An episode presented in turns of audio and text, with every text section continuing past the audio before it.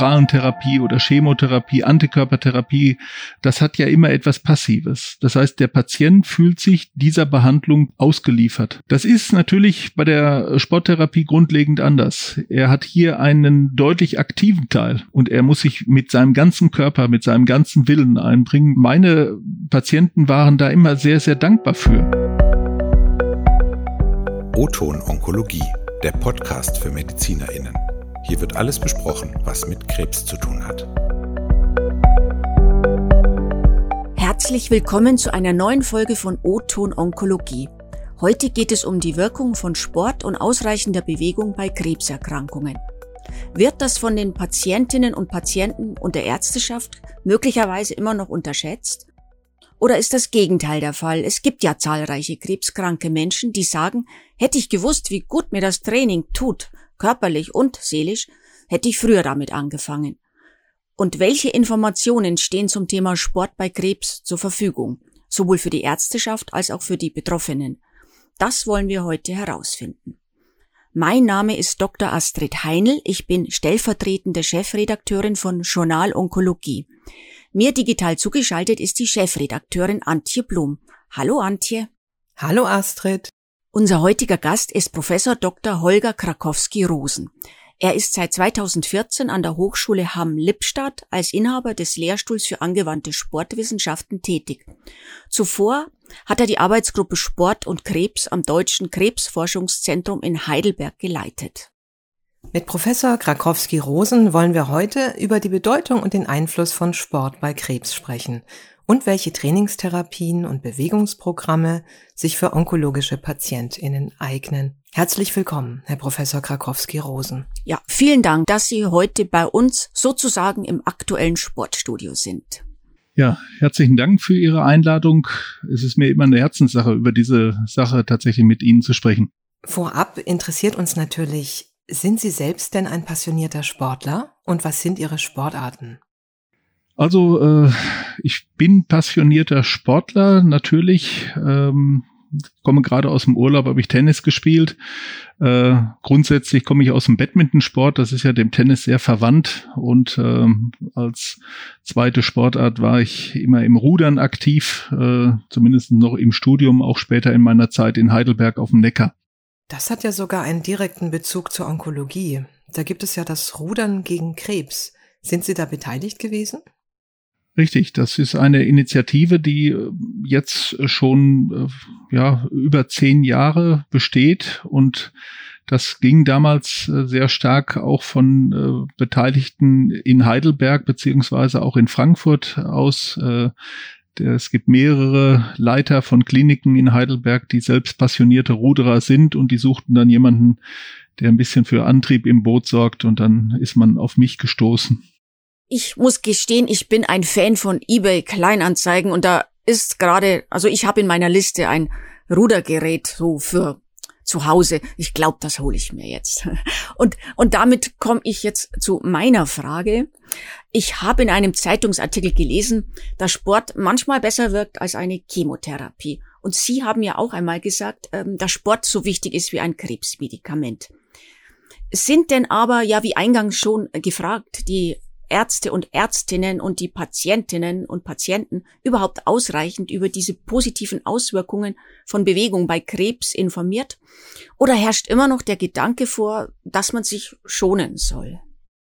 Bevor ich Ihre Frage beantworten darf, darf ich nochmal ähm, den ersten Satz eventuell kommentieren. Ich tue mich nämlich immer etwas schwer mit solchen Auf Aussagen, dass etwas schwerer oder ähm, besser ist oder weniger gut ist als das andere ähm, diese Formulierung, die ich dann selbst auch geprägt habe, dass Sport so wichtig ist wie ein Krebsmedikament, gefällt mir da deutlich besser. Denn es geht bei der Behandlung von Patienten nicht darum, wie bei den Olympischen Spielen, wer hier schneller, besser, höher, weiter ist, sondern es geht eigentlich darum, für den, für den einzelnen Patienten die richtige Form der Therapie zu finden. Und äh, das ist im Krebs nicht so einfach, denn der Krebs ist eine so vielfältige Erkrankung und auch wir Menschen sind so individuell verschieden, dass man da immer genau in den jeweiligen Fall hineinschauen muss, was jetzt die richtige Behandlung für ihn ist. und ob auch Sporttherapie dort eine Option sein kann. Ich finde, sie ist eben genauso wichtig wie jedes andere eventuell, wenn man an Krebstherapie denkt, äh, bekannte Maßnahme, die man da ergreifen kann. Wenn ich denn ähm, ja auf die, den Rest Ihrer Frage nochmal zurückkommen darf, ähm, es ist eben so, dass wir aus vielen Studien mittlerweile äh, sehr gute Erkenntnisse haben, was eine solche sporttherapeutische Behandlung leisten kann. Zum Beispiel ist mal herausgefunden worden, dass auch eine Rezidivrate sogar zu halbieren ist, wenn die Patienten äh, in Bewegung sind. Und ähm, einen solchen Erfolg, den kann man natürlich nicht so einfach von, äh, vom Tisch wischen. Die Situation, was die Information angeht, auch der beteiligten Ärzteschaft und äh, Behandlungszentren angeht, die ist in den letzten 25 Jahren deutlich besser geworden. Äh, ich persönlich habe vor 20 Jahren mit äh, Krebsforschung angefangen. Es ist das Jahr 2022. Ich bin im Jahre 2002 an das Deutsche Krebsforschungszentrum gewechselt und habe mich dann sehr intensiv mit dieser Fragestellung von Sport und Krebs auseinandergesetzt. Und als ich damals angefangen habe, herrschte sehr viel Skepsis auch Unwissenheit und ähm, das ist heute ähm, anders. Es gibt in der Ärzteschaft sogar richtige Vorkämpfer, die sich äh, für den Sport einsetzen und für die ähm, sporttherapeutische Behandlung von Patienten einsetzen und das hat sich sehr, sehr gewandelt. Äh, auch äh, dieses Thema ist mittlerweile nicht nur mehr ein Thema für die Zentren. Ähm, der Comprehensive Cancer Centers, die wir haben, oder des Nationalen Zentrums für Tumorerkrankungen, die wir haben, sondern es ist auch mittlerweile in die Provinz äh, gekommen. Das heißt, auch in der Fläche von Deutschland wird man überall Einrichtungen finden, die hier Informationen geben können und die eventuell sogar ein auf Krebstherapie ausgerichtetes Angebot besitzen. Und ähm, das ist eine ganz andere Situation heute wie vor 25 Jahren. Und um Astrids Einstiegsfrage nochmal aufzugreifen, welche Informationen stehen für Onkologinnen zum Thema Sport bei Krebs denn zur Verfügung? Die Informationsquellen sind eigentlich die, die man einschlägig kennt. Ähm, der Krebsinformationsdienst des äh, Deutschen Krebsforschungszentrums hat auch eine eigene Website zu diesem Thema. Da wird man sicherlich fündig. Ansonsten empfehle ich immer die, ähm, die äh, direkte den direkten Draht auch zu der zur Wissenschaft zu gehen und in PubMed ähm, entsprechend Primärliteratur zu suchen zum Thema des äh, des Trainings in bestimmten Krebsentitäten. Da gibt es sehr viel Literatur zu finden und auch das Deutsche Ärzteblatt oder andere Zeitschriften sind ja auch immer wieder äh, zu finden, wo solche Artikel dann auch veröffentlicht werden. Zum Beispiel auch im Journal Onkologie. Stellen Sie uns da gerne noch etwas zusammen, dann stellen wir das in die Show Notes. Kann man eine pauschale Aussage treffen, wie viel Bewegung täglich empfehlenswert ist? Für Gesunde heißt es immer recht plakativ 10.000 Schritte, drei bis fünf Stunden Bewegung pro Woche und einmal täglich ins Schwitzen kommen. Wie sieht es bei Krebserkrankten aus? Es sieht bei Krebserkrankten nicht viel anders aus. Ähm, Studien haben eine Dosis-Wirkungsabhängigkeit gezeigt. Die Frage ist natürlich dann immer, wie viel Dosis muss es sein, dass ein Ding dann auch kein Gift ist. Und da kann man schon auch sehen, dass wir hier so eine umgekehrte U-Funktion haben. Das heißt, über einen sehr weiten Bereich ähm, ist Belastung und äh, Sport dann auch gut.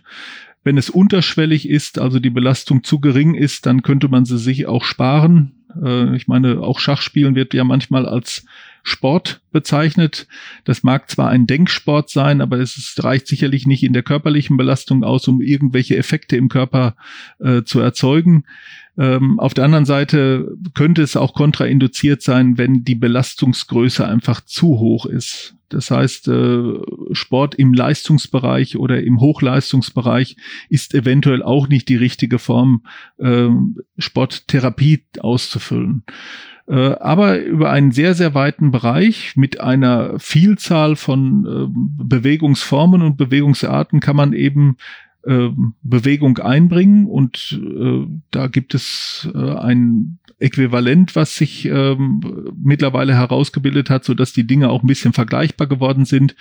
Wir nennen das Ganze metabolisches Äquivalent. Das ist also die Maßeinheit der Belastung, die man dann gehen sollte. Und da gibt es Tabellenwerte, so dass man auch ähm, sehen kann, ob jetzt Tennis spielen Wandern, Golfen oder auch Rasenmähen, äh, welcher Belastungsäquivalent das entspricht. Und dann kann man dementsprechend auch die richtige Belastung in seiner sportlichen äh, Therapie dann auch eben suchen. Das, was Sie da gerade eben genannt haben, mit fünf Tagen in der Woche, ist sicherlich nicht falsch für eine Stunde, aber es muss eben auch die richtige Belastungsgröße dahinter sein. Das heißt, fünf Stunden Schach spielen wird sicherlich nicht ausreichen. Vorsicht ist immer dann geboten, wenn man äh, es mit bestimmten Tumorarten zu tun hat. Ich habe ja selbst im Thema von kachektischen Patienten geforscht. Das sind Patienten, die einen Verlust an Muskelmasse und an Körpersubstanz erleben im Rahmen ihrer Erkrankung.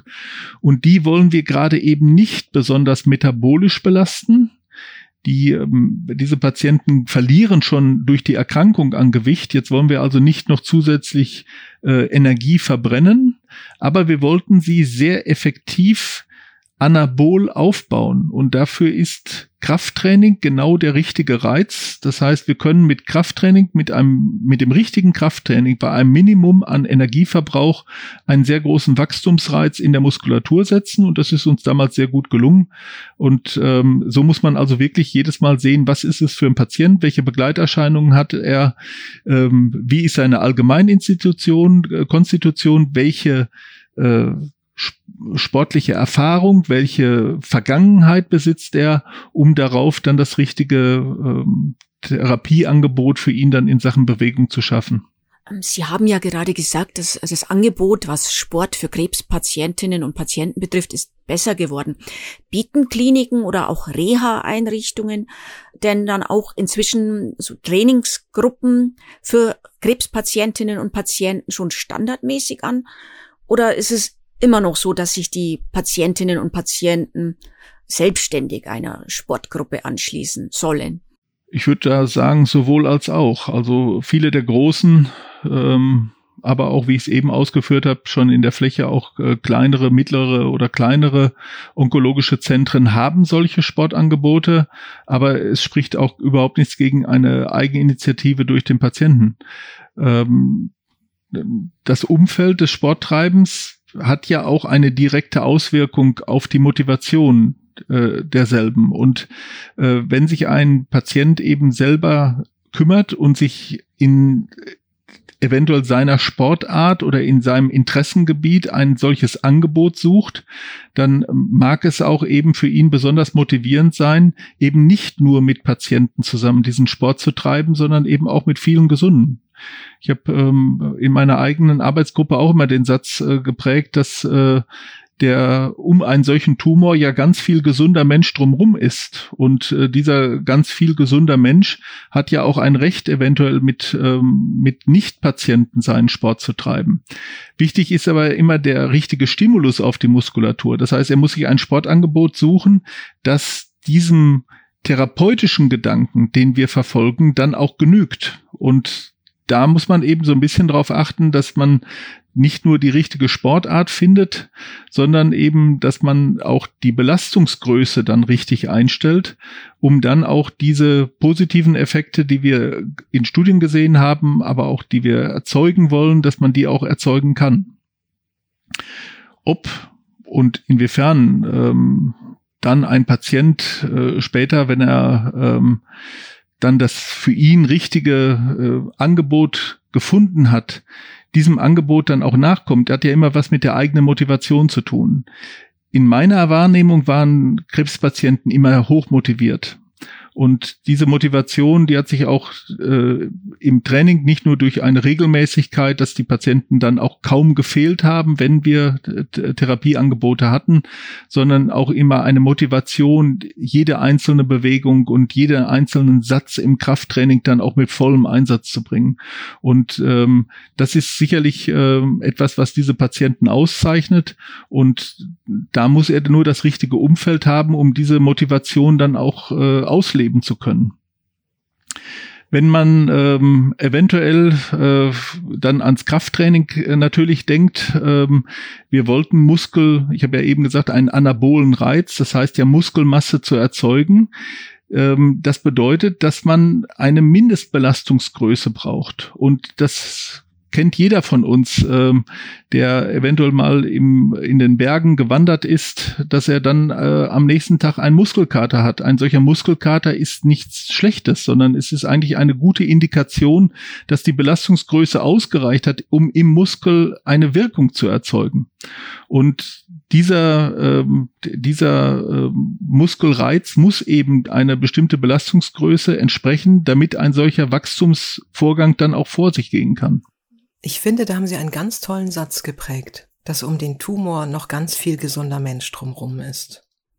Das ist auch sehr motivierend. Nun leiden ja viele KrebspatientInnen unter einer Fatigue. Das hören wir ja jetzt auch von Long-Covid. Wie sieht es da aus mit der Motivation?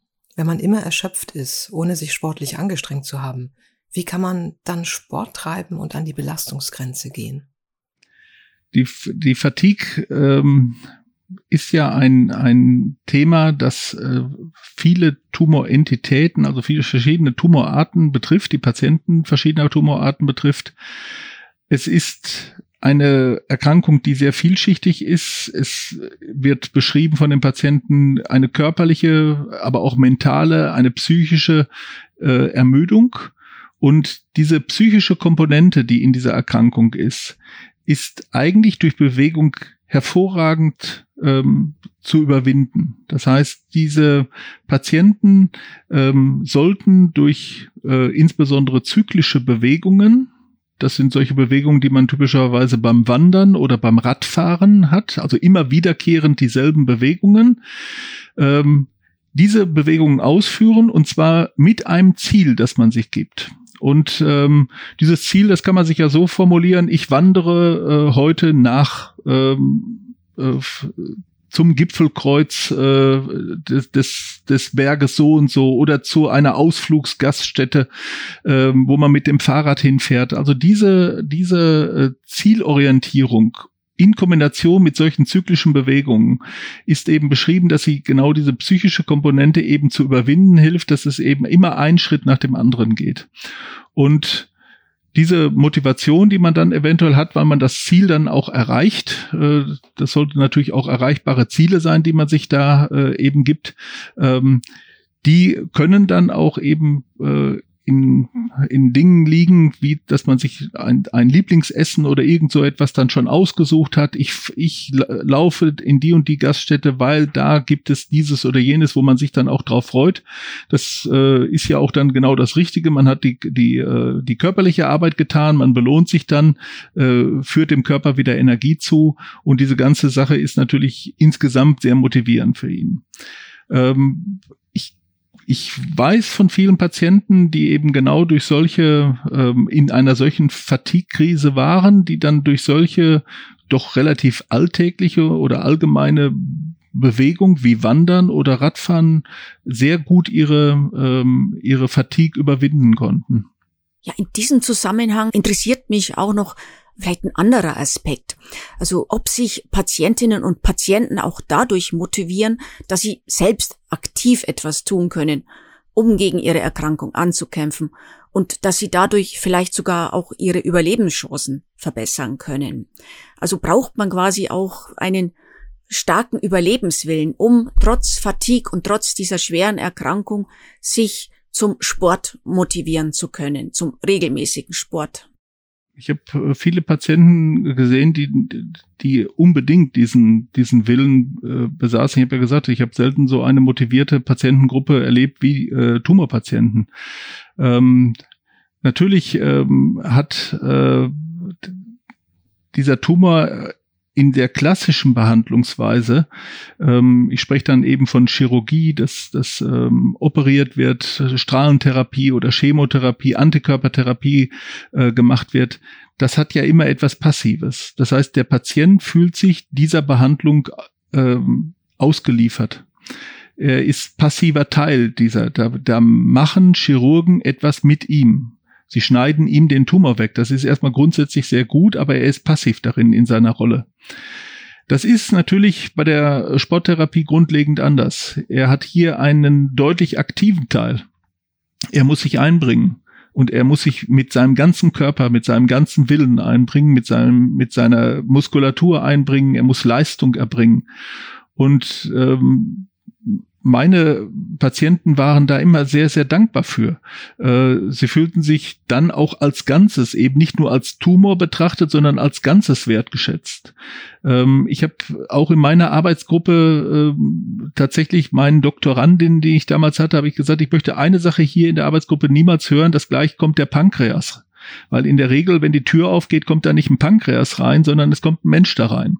Und dieser, dieser menschliche Aspekt, dass wir eben als Sporttherapeuten den Menschen als Ganzes sehen, das ist etwas, was der Patient als Wertschätzung auch wahrnimmt. Er besteht eben nicht nur aus Tumor. Er ist nicht nur der Pankreastumor. Und genau dieser Punkt ist, glaube ich, etwas, was dem Patienten eben auch hilft. Sie, er darf sich in diese und muss sich in diese Therapie selbstständig einbringen und er ist da bereit zu. Ich habe selten so motivierte Patienten erlebt wie im, im Tumorsport. Da könnte sich dann so mancher Gesunde ein Beispiel nehmen. Also, weil, also, wenn ich jetzt so von mir ausgehe, ich bin so halbwegs sportlich und versuche viermal pro Woche zu joggen, aber manchmal kann ich mich echt nicht aufraffen. Dann ist zu kalt und zu warm und ich verschieb's auf morgen. Also wirklich Hut ab, das finde ich wirklich sehr spannend, dass Sie sagen, dass gerade Tumorpatientinnen und Patienten so motiviert sind. Ja, da schließe ich mich an. Äh, vor der Pandemie war ich auch viermal die Woche in verschiedenen Gruppen sportlich aktiv und es ist schwer, sich das zurückzuerobern. Heute zum Beispiel habe ich Muskelkater, aber da sagen Sie ja, das ist was ganz Tolles. Jetzt würde ich gerne wissen, was lässt sich denn zur Studienlage, sprich zur Messbarkeit sagen, was die Wirkung von Sport bei Krebs betrifft? Die Senkung der Rezidivwahrscheinlichkeit haben Sie ja schon genannt. Wie sieht es bei der tumorassoziierten Fatigue, bei Depressionen und der Funktionalität im Alltag aus? Ja, die ähm, Erkrankungen oder Begleiterscheinungen der Erkrankung äh, sind direkte Ziele einer solchen Sporttherapie. Ähm, Bewegungsprogramme werden ja an depressive Patienten empfohlen, auch wenn sie nicht an einem Tumor erkrankt sind. Und eben genau in dieser ähm, eben schon beschriebenen ähm, Form, dass äh, dieses Zyklische, was der Sport manchmal mit sich bringt, dieses einen Schritt nach dem anderen und dann eine Zielorientierung zu schaffen, dass das ein, ein, äh, ein wichtiger Aspekt eben der Sporttherapie ist. Und das kommt dann bei so etwas wie Depression natürlich zugute. Es kommt eventuell eben auch die Eigenwahrnehmung dazu. Da funktioniert ja doch etwas in mir. Ich, ich kann ja Ziele erreichen. Ich bestehe nicht nur aus einem Tumor. Ich werde auch anders angesehen, weil ich eventuell eine Leistung erbracht habe, die von anderen wertgeschätzt werden. Ich werde nicht nur reduziert auf einen solchen Tumor. Ähm, diese äh, Studien, die dort durchgeführt worden sind, ähm, die sich mit den Begleiterscheinungen, die auch vom Tumor bekannt sind, die gibt es natürlich. Depressionen hatten Sie als Beispiel genannt. Ähm, die Funktionalität im Alltag, die wieder da ist, ähm, hat auch etwas mit Lebensqualität, die äh, Rückkehr in das Berufsleben.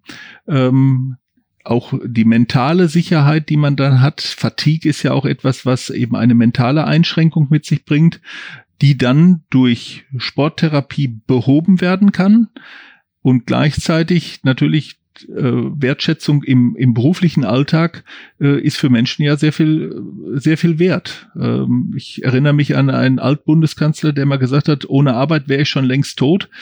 Ähm, das äh, geht ja vielen Leuten so, die sich eben sehr stark durch Arbeit identifizieren. Sie werden durch diese Erkrankung aus ihrem Umfeld herausgerissen, sie werden aus ihrem Arbeitsumfeld herausgerissen und dann versuchen sie eben als erkrankte Person dort wieder zurückzukehren, haben eventuell dann ein solches Fatigue-Syndrom, was sehr, sehr lange auch aufrecht, manchmal Jahrzehnte aufrecht äh, bleiben kann und können mental die Arbeit nicht leisten. Das ist natürlich eine ungemeine Belastung. Und wenn die Sporttherapie da hilft, diese Komponente zu überwinden, dann zeigt sich eben diese Qualität dieser, dieser Behandlung. In Wirklichkeit ist es ja so, dass wir uns gerne die Lebensqualität als Ziel tatsächlich setzen sollten. Das sollte immer die, der Maßstab einer guten Therapie sein, dass die Lebensqualität da ist. Eine Therapie ist dann gut in meinen Augen, wenn die Lebensqualität für die Patienten gut ist. Und da hat die Sporttherapie tatsächlich hervorragende ähm, Auswirkungen in Studien zeigen können, dass der Einfluss auf die Lebensqualität grundlegend ein sehr positiver ist. Haben denn diese Studien auch zum Beispiel gezeigt, ob ein Unterschied äh, gegeben ist, je nachdem, wie die Patientinnen und Patienten behandelt werden? Ähm, Immuntherapie, Chemotherapie. Sind zum Beispiel Patientinnen und Patienten, die eine Chemotherapie erhalten, weniger leistungsfähig? Ja, die äh, Immun auch die Chemotherapie hat sogar einen großen Einfluss auf die Leistungsfähigkeit. Ähm, hier, hier kann in, in besonderen Fällen sogar auch äh, Belastung kontrainduziert sein und insofern sollte bei einer solchen begleitenden ähm, Behandlung mit Chemo und oder ähm, Immuntherapie tatsächlich der Onkologe befragt werden, ob das kontrainduziert sein sollte, dass er sich körperlich belastet. Das sind aber sehr selten, insgesamt sehr seltene Einschränkungen. Ähm, es hat nämlich äh, eine Vielzahl von Studien gegeben, wo während der Immun- oder Chemotherapie Sport getrieben worden ist. Und ganz im Gegenteil, dort konnte eben gezeigt werden, dass ähm, die, der, die begleitende Sporttherapie während einer solchen Behandlung sogar positive Einflüsse hat, ja sogar die Wirkung einer solchen Therapie verbessert werden kann durch begleitende Sporttherapie. Und ähm, es kann also durchaus Gründe dafür geben, äh, dass Pharmahersteller mittlerweile in ihren Studien tatsächlich begleitende Sporttherapie anbieten. Ähm, das wird manchmal so ein bisschen bei den äh, Studienergebnissen, ja, ich sag mal, unter den Tisch fallen gelassen, aber dass man grundsätzlich sehr positive Ergebnisse eben durch eine begleitende Bewegungs- oder Sporttherapie hat. Nicht jeder ist sportlich. Was würden Sie einem neu diagnostizierten Krebserkrankten empfehlen, der bis zu diesem Zeitpunkt keinen Sport getrieben hat. Das stimmt, was Sie sagen. Nicht jeder Mensch ist sportlich. Ähm, aber grundsätzlich ist jedem Menschen von der Natur erstmal dasselbe Bewegungspotenzial mitgegeben worden. Also alle Menschen äh, besitzen äh, die Fähigkeit, Bewegung und Sport auch zu treiben. Das wird in der Kindheit dann auch, wird sich noch sehr viel bewegt. Das geht dann irgendwann mal verloren. Das ist außerordentlich bedauerlich, dass das verloren geht. Und wenn man jetzt, Sie haben eben die Pandemie angesprochen, wenn man jetzt die Studien hört, wie viel Bewegungsarmut bei Kindern äh, durch die Pandemie jetzt getrieben worden ist, ähm, dann wird mir manchmal Angst und Bange darum, wie die Zukunft aussehen wird, weil nämlich dieses Bewegungspotenzial, was in der Kindheit ausgelebt worden ist, eigentlich den Bewegungsschatz ausmacht, den man dann auch als unsportliche Person im höheren Alter dann im Rahmen einer solchen Sporttherapie abrufen kann. Wenn das dann in der Kindheit gar nicht erst angelegt worden ist, weil eben diese Bewegungsarmut da war, weil eventuell auch schon Übergewicht im ganz jungen Alter da ist, dass man bestimmte Bewegungserfahrungen gar nicht mehr machen konnte, dann wird mir, wie gesagt, Angst und Bange darum, wie das in der Zukunft aussieht. Aber ähm, auch die unsportlichen Menschen, die werden sich dann auf Basis dieser Bewegungserfahrung aus der Kindheit Bewegung und Sportarten suchen können, die sie dann auch erlernen können oder die sie dann betreiben können. Das Wichtige ist eben nicht nur die richtige Sportart oder Bewegung zu finden, sondern auch dann die richtige Belastung in dieser Sportart zu finden, wie ich das eben auch mal ausgeführt habe. Wir wollen ja durch diesen Sport etwas erreichen. Wir wollen also im Körper Mechanismen in Gang setzen. Wir wollen Effekte erzielen. Und das ist immer mit einem möglichst trainingswirksamen Reiz verbunden. Und dieser trainingswirksame Reiz, der muss eben dann in dieser äh, Sportart, die man sich eventuell gesucht hat, dann auch möglich sein. Wenn man sich jetzt, um das Beispiel des Schachspielens nochmal zu verwenden, jetzt sagt, naja, also Schachspielen kann ich gut, dann wird es sicherlich sehr, sehr schwer, vom Schachspielen aus Muskelwachstum äh, in der Beinmuskulatur zu induzieren. Das wird schwierig werden. Ähm, Es sei denn, man, äh, ja, es gibt ja auch so Outdoor-Schachspiele, die mit so riesen Figuren, die, da muss man wahrscheinlich schon Krafttraining machen, um diese Figuren überhaupt bewegen zu können. Aber das sind eben solche äh, Beispiele, auf die man dann eben achten sollte. Und ähm, wichtig ist, dass man eine Sportart findet, die zu einem passt. Dann hat man eben auch ähm, einen Spaß daran. Der Spaß ist immer ein wichtiger Faktor der Motivation. Und ähm, die Menschen, die auch erst nach Erkrankung mit dieser Bewegung und mit dem Sport anfangen, auch die profitieren. Das ist eindeutig in Studien gezeigt worden. Sehr gut, also wirklich ein sehr spannendes, interessantes Thema. Und ich nehme aus unserem Gespräch mit, dass eine Trainingstherapie und die Teilnahme an Sportprogrammen in der Onkologie eine wirklich wichtige zusätzliche Therapieoption ist oder sein sollte. So vergleichbar zum Beispiel mit Herzsportgruppen. Und es ist auch besser geworden, haben Sie gesagt. In den letzten 25 Jahren hat sich einiges getan, aber wahrscheinlich ist noch ist es noch optimierungsfähig. Ähm, sind Sie der Meinung, dass Sport in absehbarer Zeit zum festen Bestandteil der Therapie der, oder der Reha wird? In die Leitlinie vielleicht aufgenommen wird? Oder ist das noch ein längerer Weg?